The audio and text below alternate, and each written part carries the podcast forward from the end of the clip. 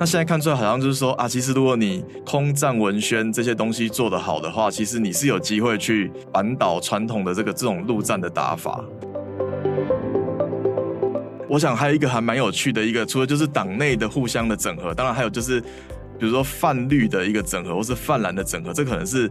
党内初选结束之后要做的第二步的的一个工作。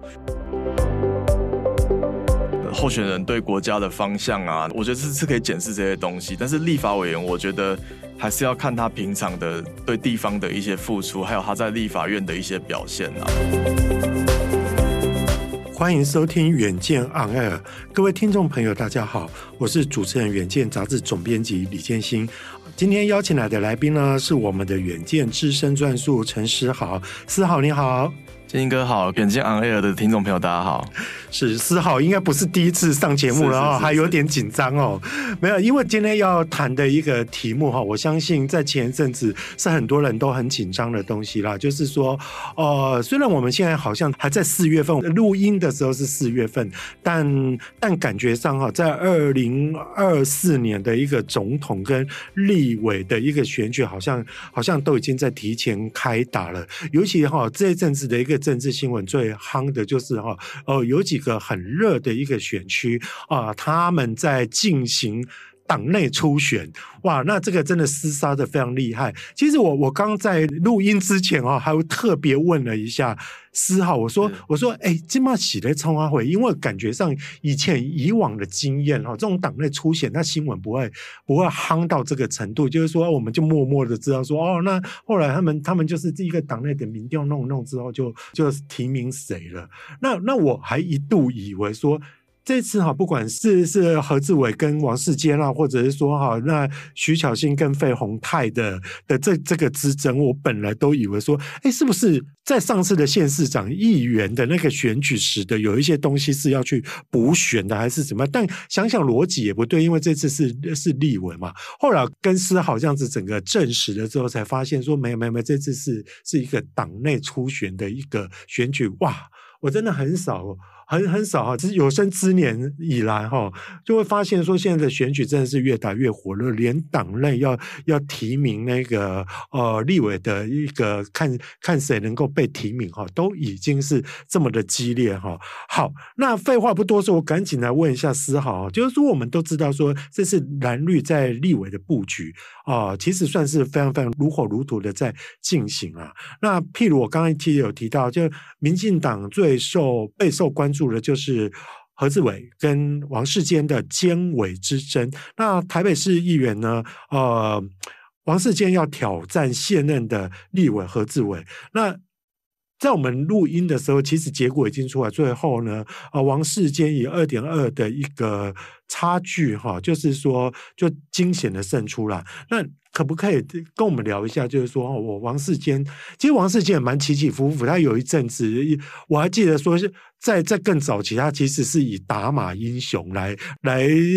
著名于在在政坛上哈。那其实也层层起起伏伏，他的他的那个名声跟 reputation 也一直一直有不一样的一个评价哈。那感觉上最近蛮火旺的哈。那他在他在上次的一个议员的选举拿到不错的票数，这一次在党内的一个初选挑战立委的提名又有一个不错的那一种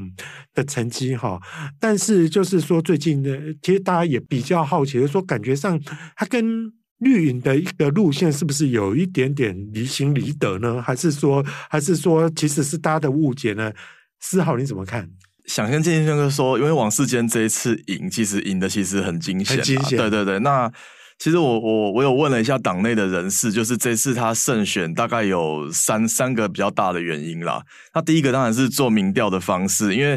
其实民进党的民调有两种做法，一种是对比式的民调，就是说呃两个候选人互相比较说，他假设一个假假想敌啦。那对，那另外一种就是就是互比，就是说他会把国民党的议员，比如说国民党现在他的国民党比较有可能潜在要选这区的人。可能会是陈崇文议员，或者是张世刚议员，那就让王世坚或者是何志伟跟这这几个人来做对比，这样。那这一次比较的是两个人的互比。那如果是这个情况下的话，那就变成是何志伟跟王世坚等于是一个正面对决的情形了。那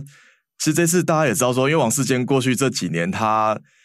其实他他的形象是比较属于直言不讳啦，就是他当然就是很多东西不不修饰就直接脱口而出，嗯、那也让绿营本身很多的支持者就是有点有点感冒这样，对对对。对那所以说他。在这种情况下去做民调的话，王世坚会拿到比较多中间选民甚至蓝营选民的支持。这些选民没有排除的情况下，我觉得王世坚他在这个民调做法上，他就获得获得相较比较大的一个优势。这样子是，可是我这个东西我立刻听到一个美感，就是说哈，他是跟跟。跟何志伟去做比较，而且他做的不是党内的党内党员的民调，是是是而是全民调。那很很多蓝营当当然会比较相对比较支持，比较支持那个王世坚。是但是到了王世坚摆在跟蓝营的的候选人一起选的时候，好像也不一定是这么一回事，对不对？是是是是，是不是有这种潜在的风险？对，所以党内其实也蛮担心这次的结果啊，因为其实特别是。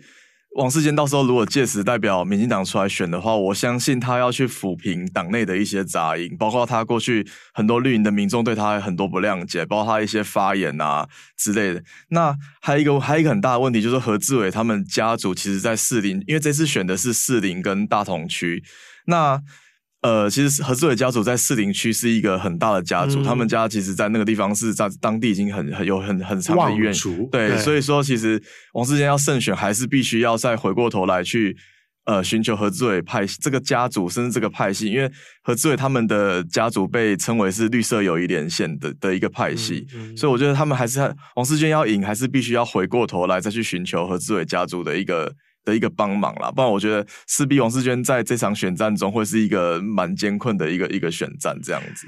对，其实从思好的一个分享，你就可以知道说啊，光做民调怎么做哈，它其实都是一个非常诡谲多变啊。你到底做的对象哈，例如说受访的对象，到是到底是要纯蓝营、纯绿营，还是两者都要？这个这个的结果会影响到影响到最后谁胜出。可是它不代表最后最贴近选举结果的那一个，因为其实变因。还蛮多的嘛，是是据我所知啦，就是说何志伟是薛凌的儿子嘛，呃、对不对？那我们知道说，其实薛凌这以前以以以前在在民进党就就有一定的一个一个一个地位嘛。但我比较好奇，就是说王世坚不是也才刚刚当选议员吗？那他现在转换跑道，会不会其实是个伤害呢？是，其实这次。呃，因为其实，在早很早以前，赖清德主席就有提出一个诚信条款，他就是有希望说，就是说刚当选的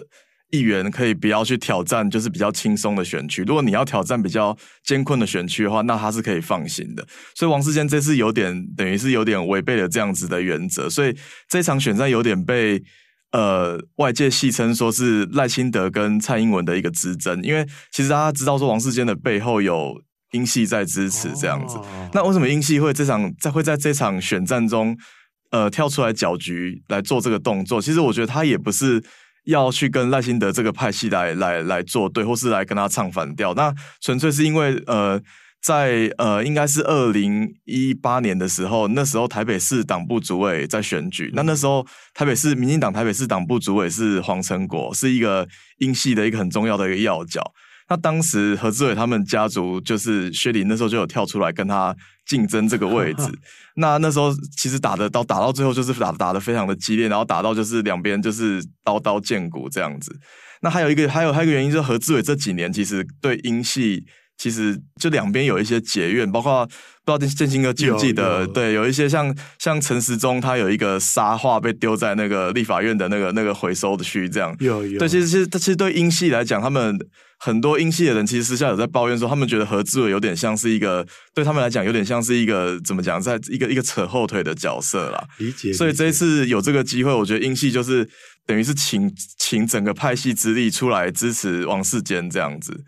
对，那那那所以说变成是感觉上像起来看起来像是赖清德跟蔡英文的一个一个竞合，但是我觉得其实真正受伤的是何志伟家族，因为这次毕竟最后英系。感觉是有点出来要来向何志伟家族来来来来挟怨报复的一个感觉啦。哇，其实其实政治哈真的是很难料哈，那很多人的因素跟不可控的因素在里面。那所以说，哎，思豪，所以说他们这一次的这个选区是士林跟大同大同嘛？对，对对。那我们都知道，就是说在传统的一个台北市的一个结构上面的话，士林大同大部分就是是是是比较绿大于是是是于蓝的，因为因为我们大家知道什么大安区、信义区，那那尤其像木栅、文山这些，这些一定是是。蓝大于绿啦，那这个这个区域算是说传统传统是比较绿大于蓝的一个一个选区嘛。可是这样的一个选区，我只是会觉得就是说，哎，你你用这样的一个初选的方式，用一个全民调的一个一个方式去看说，看说你能不能争取到多一点蓝影的中间选民的票来来作为指标，还是说你是固守绿营的票来作为作为指标？我觉得这个东西是。很有学问的，对不对？是因为因为民进党的初选，其实他们就是过往都是采用这样的机制啊，哦、所以我觉得这个东西倒是没有太大的争议。对，那那我刚刚讲，刚讲到除了民调之外，当然不是只因为民调这个这件事情啦。那其实王世坚他胜选，其实还有几个关键，就是因为其实像呃建兴哥看过很多初选嘛，其实现任的通常优势会比较大，因为现任其实他比较有、嗯、他比较有知名度，而且比较有舞台这样，但是。偏偏这次何志伟遇到的是王世坚，王世坚其实算是一个政治网红了。对，他这几年，其实你看他一直炮打柯文哲啊，然后他还有包括他上上一些网红的节目，其实他的知名度是非常高的。那何志伟原本有说的是言上，对不对？是是是是是，所以所以所以何志伟原先有一些现任的优势，但是放在王跟王世坚一对比下，反而这些优势不见了。哦，理解理解。对对，那还有一个原因是因为说这一次其实选的是士林跟大同区，那士林区是何志伟的一个一个一个地盘，那大同区反而是王世坚在这边，他因为他长期是在这个地方担任议员，所以他在这个地方其实生根的也是很久，他很久，所以他在大同区有一定的实力。那这次士林区其实有几个蛮重要的指标，当然就是坊间有在谣传说，其实当地有两个议员，一个是陈慈辉，一个是林世忠，他们在最后都选择去支持了王世坚。那还有一个很重要的一个一个因素是，呃，有一个立法委员叫庄瑞雄，他出来，对，他在这次选战中，他其实占了很大的版面，他出来就是有屡屡去针对何志伟做了很多的批评。那庄瑞雄的背后其实代表的是以前谢长廷的派系。那不知道是建兴哥有没有印象说，其实以前刚刚建兴哥有讲说这一区其实传是一个传统绿营的票仓。对，对，对，那这个地方其实深耕耕耘最久的其实是以前的谢系，就是以前谢长廷家族。就你看，像当初姚文智就是谢长廷的的大的子弟，对对对对对对。然后他的儿子谢维洲也是在这个地方当选议员。嗯，那等于就是说，其实民进党在士林的一些一些势力有去支持到王世坚，所以有削弱了何志伟在士林的一些实力。哦那王世坚在大同区的实力又跟何志伟对比又不会输太多，所以此消彼长的情况下，我觉得种种因素都对何志伟产生不利的影响，所以何穗最后输其实有一点可惜，因为他毕竟他只输了两趴这样子啦。对，哇，可是可是我我反而听到另外一个讯息，就是说他原本应该是稳操胜券，可是哈，其实在很多的因素下面，他这个两趴其实是有点关键的两趴，而且其实是。是是是我我倒是听起来，我会觉得没有没有想象中的那么小诶，因为他他原本是占有绝对优势啦。可是可是，我觉得其实政治真的是一盘棋哈，就是刚刚刚思豪在在讲，就会发现说，原来也有谢系的一个势力在哈。好，那讲完了民进党哈，另外我们再来看一下说国在国民党的部分，我想这个是应该是呃占光了最近的一个新闻版面哈，就是就是一个老少之争哈，也就是我们所谓。的心肺大战，心就是徐小新，肺就是肺宏泰哈。那这个这个大家给他们的注解很多啊，新废大战啊，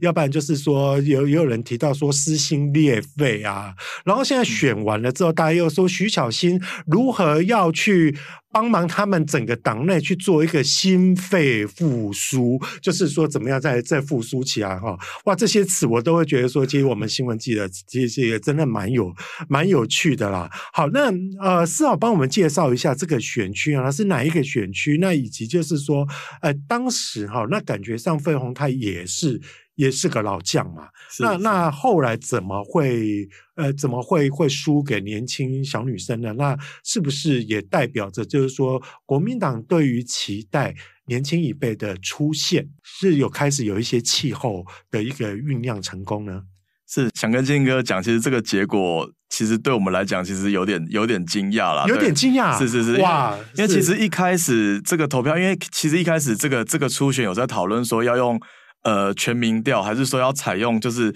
七成的民调，三成的党员投票。嗯，那后来是国民党是选择了后者。那我你就不知道，就是七三，是是是是是。那我不知道建新哥有没有记得说，当时这个讯息出来的时候，其实徐小新他动作是很大的。嗯，那他是有在那边，就是有有做一些抗议的动作。其实其实很多党内人士，我私底下问他们，也是觉得说，这个制度，这个这个民调方式走下去的话，其实对徐小新其实是相较之下是比较不利的。对对，其实也有像你看，像徐宏庭，他是在这个结果出来，就是这个方式出来之后，他就选择退选。所以我觉得，其实，在一开始的风向，其实大家是没有这么看好徐小新，特别是在这样子的。这样子的指的民调的采集方式下，理解我插一下话，其实思浩你的意思就是说哈，哦、呃，用全民调的一个方式，其实其实是比较有利于年年轻的候选人，因为其实他们有比较多中间选民以及非党员的一个一个票可以去经营。但是国民党我们都知道说是一个百年政党嘛，那那他的党员通常就比较老，所以说也会在在整个同温层里面会比较有利于年纪稍长的。长者的的候选人，你的意思是这样吗？是是是是是，是。呃，刚刚建兴哥有说这个东西会不会未来产生更多就是年轻世代去挑战老将的这个现象？我想是应该是会有的，因为其实徐小新算是打破了一个这样子的先例啦。嗯、那当然，这种东西我觉得在台北像曝光度比较高的的选区会比较容易成功这样子，因为他们比较有机会去有更多的曝光啊，打更多的空战。那那如果说你是在比较偏乡，或是比较就是就是比较基层、比较呃比较乡下的地方啦，这样这样这样讲不知道对不对？所以我觉得他要他们选的是哪一区啊？他们选的是信义，信义对对对。我想这个地方当然就是媒体一个高曝光的区域对啊，那当然徐小新，你看他平常上政论节目啊，然后在台北市议会质询啊，然后对有有有还有在上广播节目等等的，我想他的曝光量是非常高的。嗯嗯、那我想他这一次。其实，我觉得这次也可以蛮蛮看出一个现象，就是说，其实，呃，选举的整个结构感觉有做了一些改变啊。因为以前过去好像比较重视就是陆战啊、组织这个部分，那现在看出来好像就是说啊，其实如果你空战文宣这些东西做得好的话，其实你是有机会去扳倒传统的这个这种陆战的打法。嗯、对，嗯，其实说到新义区哦，我觉得新义区的结构也真的是一个比较。特别的一个地方啦，因为以前以前信义区所谓就是所谓的南松山嘛。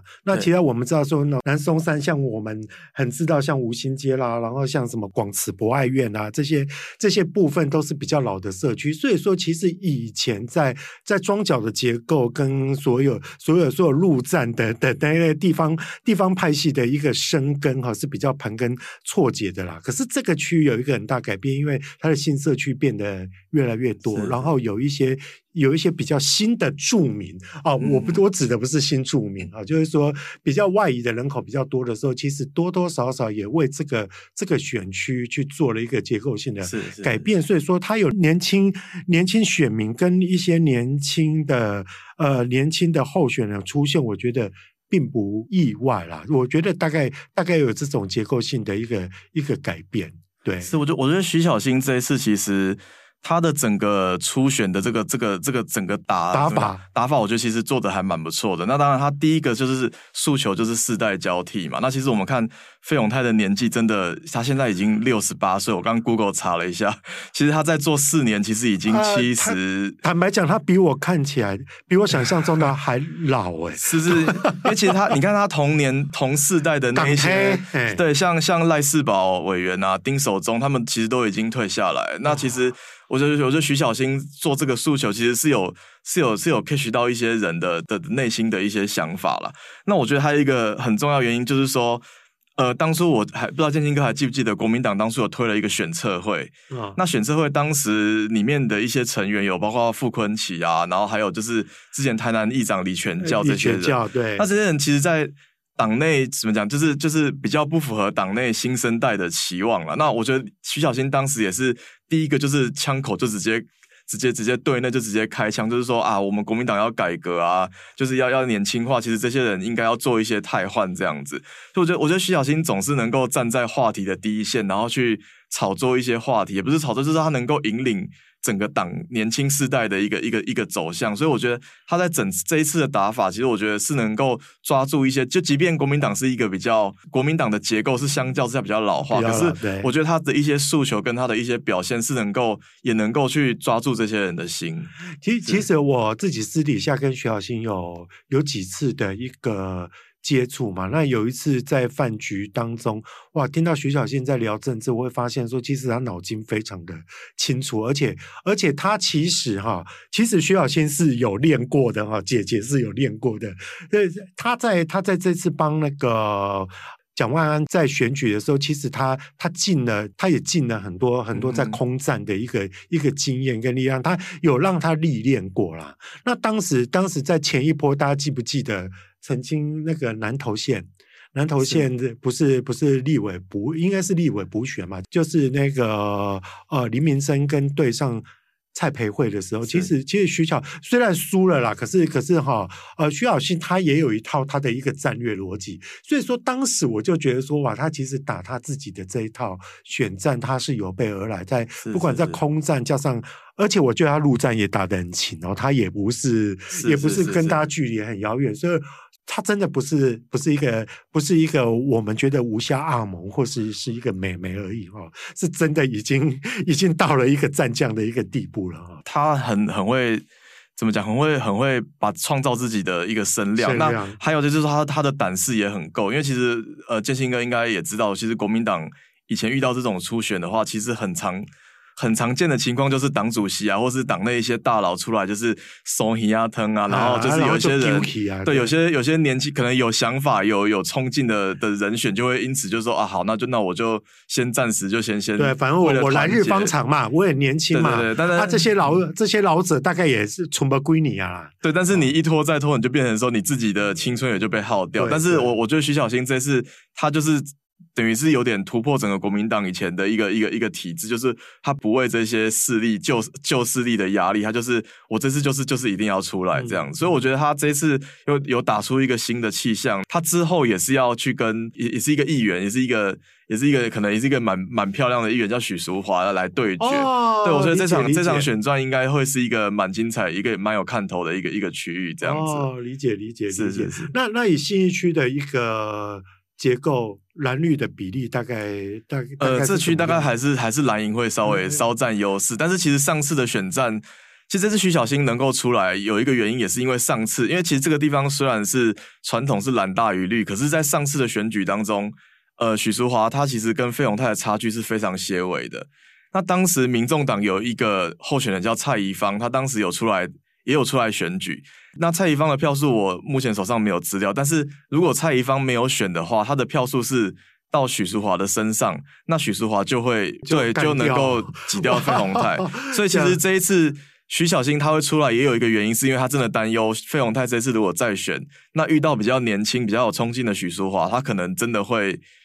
呃，可能真的到时候会吃亏这样，所以这次徐小新出来也有一个原因，是因为这样子。哦，其实其实就像我说的啦，其实其实有一些。有一些从化区哈，其实从化区的变数它是很特别，因为它改变了以前那边的一个选民的的结构，还有甚至蓝绿的比例啊。这个这个我会非常有感，是因为我自己是高雄人，以前我们都会觉得左营是军眷嘛，嗯、一定是一定是是蓝营的大票仓。可是可是其实这几年哈，因为左营的从化区很多，所以说很多年轻世代就慢慢的慢慢的住进这些这些新的一个区域。所以说哈，你现在在看左营。哈，但大概真的你不太能够再用以前，就是就是哈蓝有绝对优势。你记不记得以前不是有一年刘世芳他抢下了那一席立委，嗯、大家就要绿营高兴的不得了，会觉得就是说啊，那以前百年难得一见。但事实上，其实有一些也是因为那个选民结构的一个改变哈。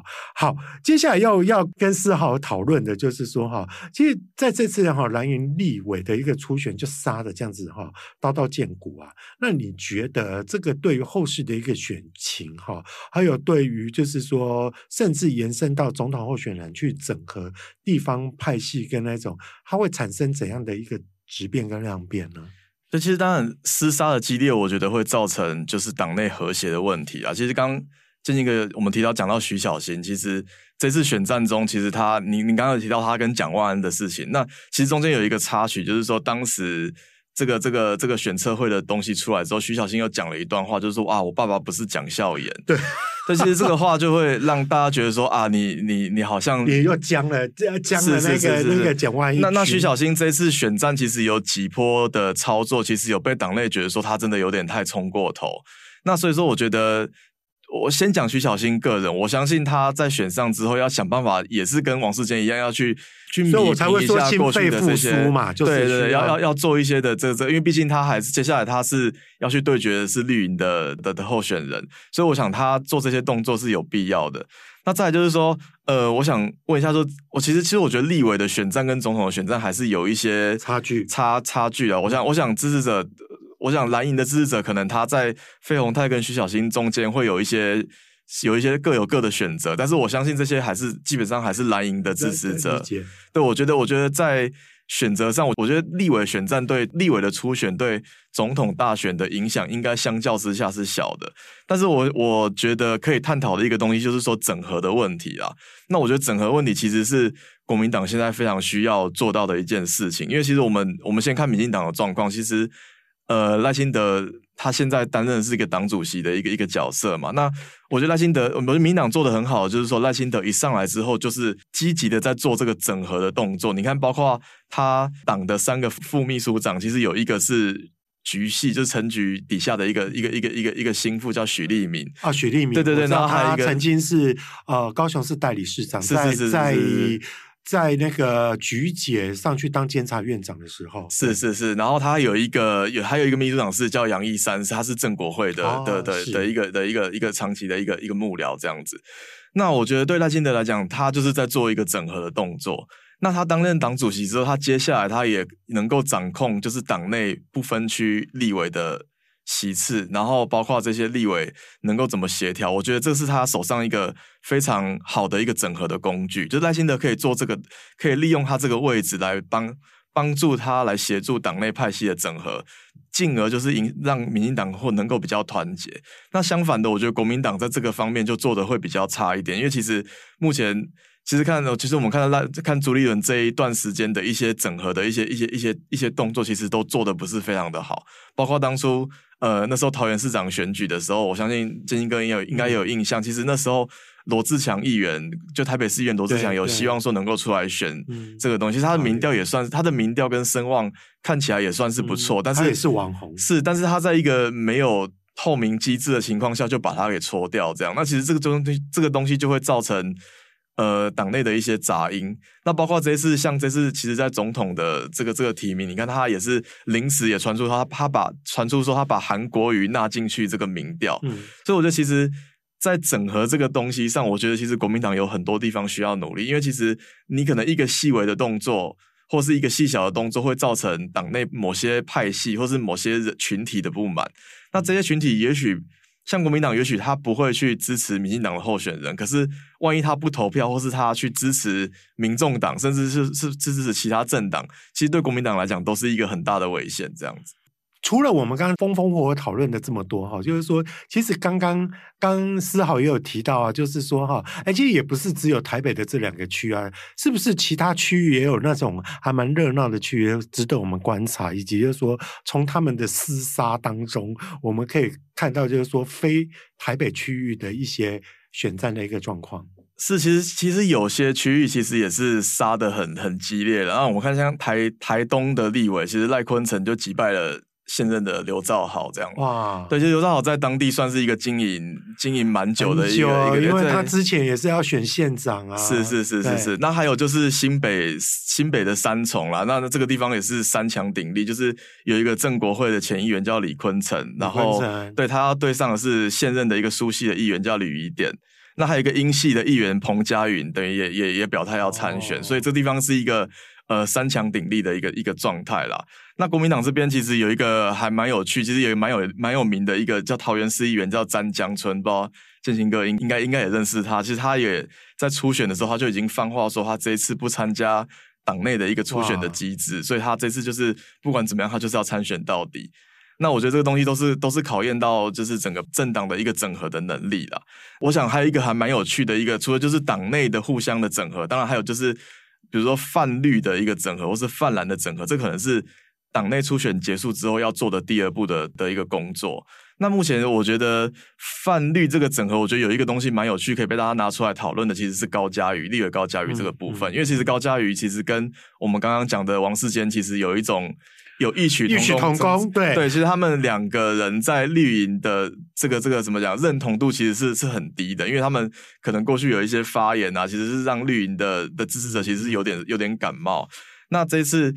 呃，传出说，呃，有一个就是台湾基进有一位候选人叫吴欣岱，那他有有意愿要去参选这个港湖区这样子，所以说到时候这个东西可能会变成一个蛮精彩的一个一个，等于是一个泛绿的一个一个整合的一个一个一个动作这样。那其实高嘉宇跟吴欣岱目前我觉得，其实外界有在传说，其实吴欣岱如果到时候他有一些。绿营的支持，加上其实他其实原本在港湖生也是生根了蛮久的。其实我觉得这场选战其实也应该会还蛮精彩的。是思豪，就是说哈，我们对于目前选情了哈，你对于选民在投票上有什么建议啊？然后就是说哈，我今今讲好像马西夸刚好不飒飒哈。那你觉得就是说我们在在观察候选人的时候，我们应该要怎么样去做出最正确的一个选择呢？这其实我觉得总统大选跟立委的选举，我觉得层次还是不太一样啦。其实我觉得总统大选是可以看，呃，候选人对国家的方向啊，我觉得是是可以检视这些东西。但是立法委员，我觉得还是要看他平常的对地方的一些付出，还有他在立法院的一些表现啦。嗯，对，我觉得我觉得其实因为立委比较涉及到就是一般民众的生活嘛，因为他有一些立法的工作什么，所以我就说我觉得立委还是看表现，不需要去太去。关注他的一些，比如他对于怎么统独的这些倾向，我觉得这是比较不需要考虑的了。理解理解。对，那那立委其实，当然他他能不能立法，我觉得能不能在立法院的表现，我觉得是他当然是最重要的。嗯、那其实这几年、嗯、像公都盟啊，像他们都有投票，有做一些评鉴。嗯、其实我觉得出席率高、提案多的立委，我觉得会是大家比较值得参考的对象了。嗯嗯嗯，因为哈这几年的那个传播媒体的一个发达，还有包括自媒体的一个发达，都会。让以前哈在地方生根的像议员来讲，或者是说像立委，也变得让整个知名度会扩展到到全国去了。让我们会一时哈忘了，就是说他其实他最重要的还是要关心我们地方的一些建设，跟跟我们那个县市，或者说哈他那个选区的一些一一一些硬体，或者是说一些一些软体的那个啦。那那只是说，其实这几年的一个政治的一个发展哈，反而立委慢慢的也成为政党的。代言人，或者是说总统的代言人，或者说或者说总统候选人没有办法讲出来的话，都变成他们他们在代言，反而模糊了大家对于他们应该要扮演的一个责任了。那呃，刚刚思好的一个提醒啊，就让我们去正本清源，回归到原本最应该要去关注，就是说他在这个 position 应该要要去做的那些事情。好，那无论如何呢，如果你想要了解更多的一个细节，欢迎参考我们远见 On Air 的资讯栏的连结，也请大家每周一定要锁定我们的远见 On Air，帮我们刷五星的评价，让更多人知道我们在这里陪你轻松的聊财经、产业跟国际大小事。我们下次再见喽，拜拜，谢谢，拜拜。